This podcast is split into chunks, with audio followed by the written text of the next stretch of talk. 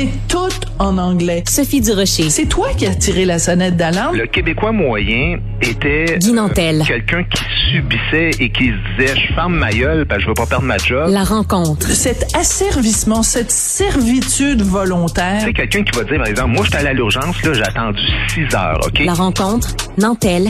Durocher.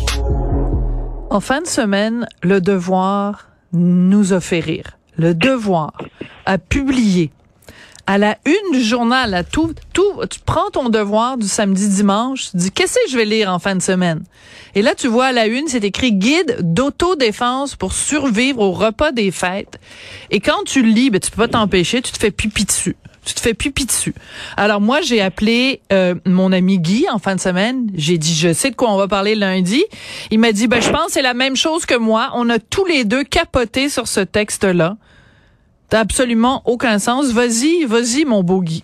Écoute, c'est puis je, je, je pèse mes mots là. Je pense que c'est l'article le plus, il y a même pas de mots, le plus pathétiquement absurde que j'ai vu depuis des années dans le journal. Alors, euh, comme tu l'as résumé là, c'est un guide, euh, c'est un mode d'emploi, un peu un guide d'autodéfense. Euh, si jamais un idiot de la droite euh, affirme des choses vraiment pas correctes, voici ce que les gens bien, euh, les bien pensants doivent leur répondre. C'est présenté comme ça. Alors, euh, évidemment, c'est rempli de sophisme, hein, parce que tu sais, Oui. euh, le, le- le- celui qui affirme, celui qui croit pas à, à toutes les théories euh, de, de, de- qui sont euh, en ce moment défendues par les woke, ben lui, euh, il, il est toujours, par exemple, il va dire, euh, ben lui, il croit pas, mettons, aux théories de genre. Alors, les maladies euh, les, euh, les- le- voyons, j'ai de la misère à trouver mes mots, mais le fait de pas croire aux, aux- aux théories de genre, c'est parce que tu considères que ces gens-là souffrent de maladies mentales. Alors, c'est, c'est une série Oui. d'affirmations. Ridiculisent. Évidemment, le Voilà. sage woke Ouais. de la gauche, lui, a toujours une réponse bien posée, avec des statistiques et tout ça. Alors, par exemple, au début, ils disent, le racisme systémique est une invention d'intellectuels il n'y a pas de racisme systémique au Québec. Ça, c'est le tata de droite qui dit ça. Et voici comment la bonne personne de gauche doit répondre. Bon nombre de personnes racisées affirment le contraire. À moins de faire partie de cette catégorie, il est très difficile de comprendre ce que ça veut dire. Ben oui. Mais c'est parce qu'il y a aussi bon nombre de personnes racisées qui ne croient pas au racisme systémique. Voilà. Mais ça, moi, ils en j'ai parlent pas une- dans le J'ai fait texte. une capsule où il y en avait, puis j'ai des amis personnels qui ne croient pas en cette théorie, pas- au Québec du moins. Au Québec, pour les personnes racisées, on peut parler d'un autre sujet pour les autochtones, c'est un autre cas là, avec le système euh, fédéral canadien.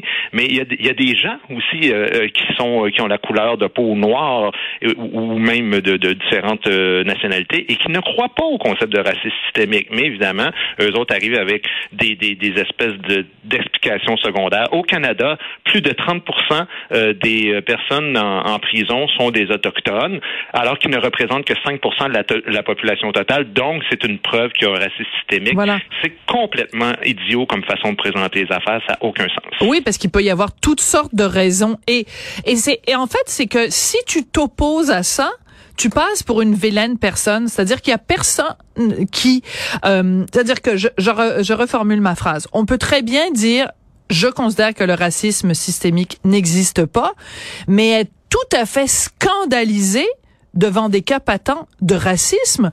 Mais vu que eux, leur définition, c'est il faut absolument que tu reconnaisses le racisme systémique, ils te répondent si tu ne reconnais pas le racisme systémique, c'est que tu es toi-même raciste. C'est pour ça que ça ne sert à rien de négocier avec ces gens-là. Ça sert à rien de discuter parce que ils ont toujours la position extrême. Et je veux juste le signaler pour les gens qui n'ont pas eu euh, accès au devoir en fin de semaine, c'est que pour illustrer ce guide qui est vraiment le petit catéchisme, là, c'est vraiment le prion en famille là, euh, de, des temps modernes.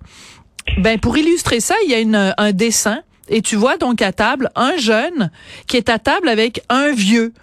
Et le jeune, ben, il est habillé cool, il, tu sais, il a les cheveux courts, il porte un t-shirt par-dessus son sweat. Et la personne vieille, ben, elle porte des lunettes, puis elle est, elle est ridée. Puis, fait que déjà, on voit ces deux personnes-là, il y a comme des éclairs dans leurs yeux, puis tu sais, le dialogue est impossible. C'est c'est tellement les bien-pensants à droite, puis les crétins Oui, arriérés exactement. rétrogrades à gauche. Les crétins d'extrême droite euh, réactionnaire. Puis écoute, moi je réitère que malgré ce que certaines personnes peuvent en dire, je ne suis pas du tout une personne de droite, mais je ne reconnais pas le racisme systémique et, et je considère pas euh, ni être une personne raciste ni une personne qui déteste, euh, tu sais, qui est xénophobe. Là, j'ai quand même fait 60 pays dans ma vie, puis j'adore ça, aller voir différents peuples. Mais c'est pas, c'est parce que la question est pas là, c'est qu'ils présentent ça comme puisque nous connaissons certaines personnes qui ont une couleur de peau différente, qui trouvent que du racisme systémique, tu n'as pas le droit d'argumenter. C'est comme ça que c'est présenté. Alors moi, je suis un homme, par exemple, puis je te dis, tu sais, Sophie, on vit dans une société où les femmes détestent les hommes. Puis toi, tu dis, ben voyons de quoi tu parles? de toute façon, tu n'as pas le droit de parler. Tu n'es pas un homme, tu peux pas savoir. Voilà, exactement. C'est la fin de l'argumentation. Et c'est comme ça pour tout. Tu le disais, il y a toute la question morale aussi, parce que, par exemple, les dénonciations anonymes, desquelles on a souvent parlé, alors, si tu ne les reconnais pas, alors dans les explications, ils disent, devant une personne insensible, la carte de la bienveillance peut aider quand tu discutes avec elle. Mais de quoi tu parles?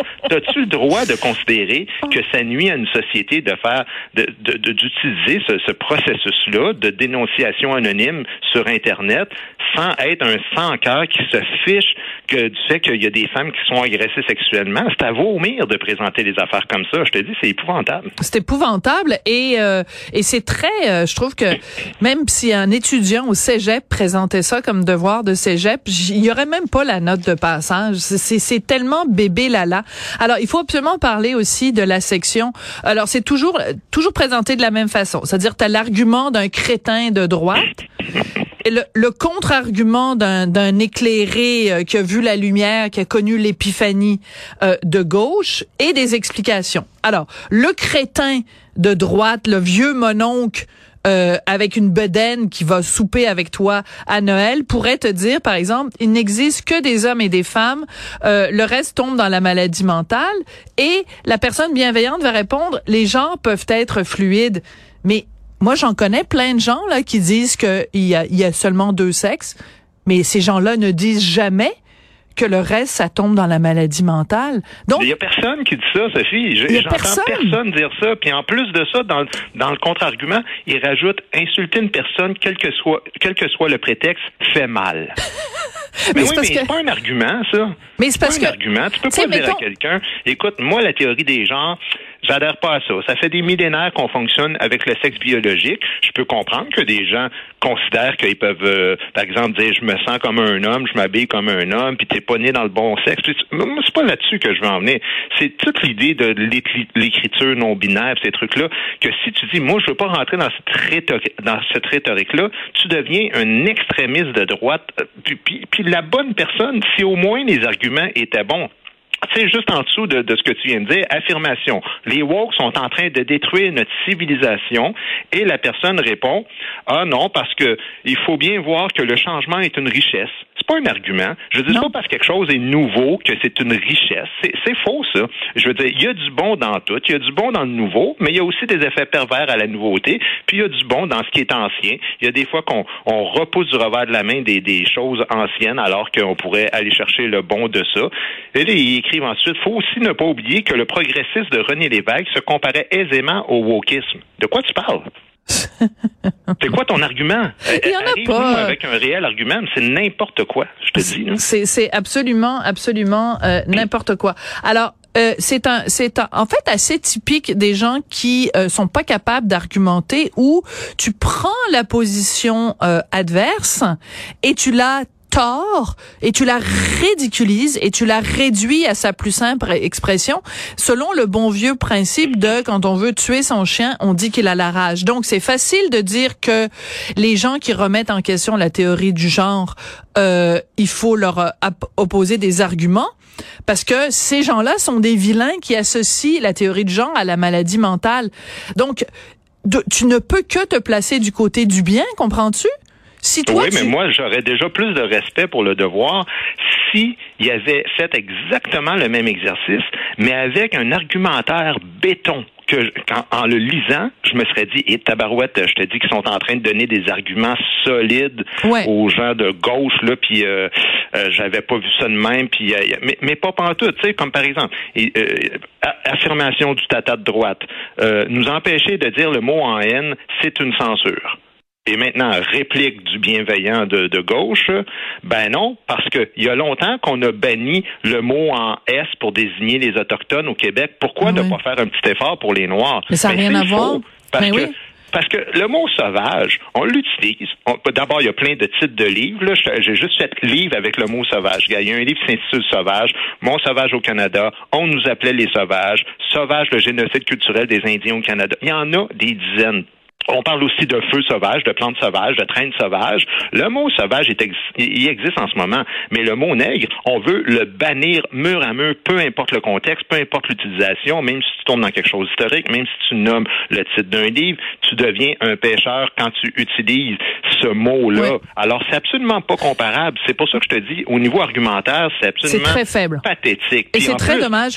Et c'est très dommage parce que et on va conclure là-dessus parce que euh, Louis Cornelier, qui est euh, le journaliste euh, au devoir qui euh, écrit sur les essais, ben, a publié un texte quand même euh, intéressant sur le phénomène du wokisme où il parle Mhm. justement de l'essai de David Santerasa sur les woke et qui offre un point de vue beaucoup plus équilibré.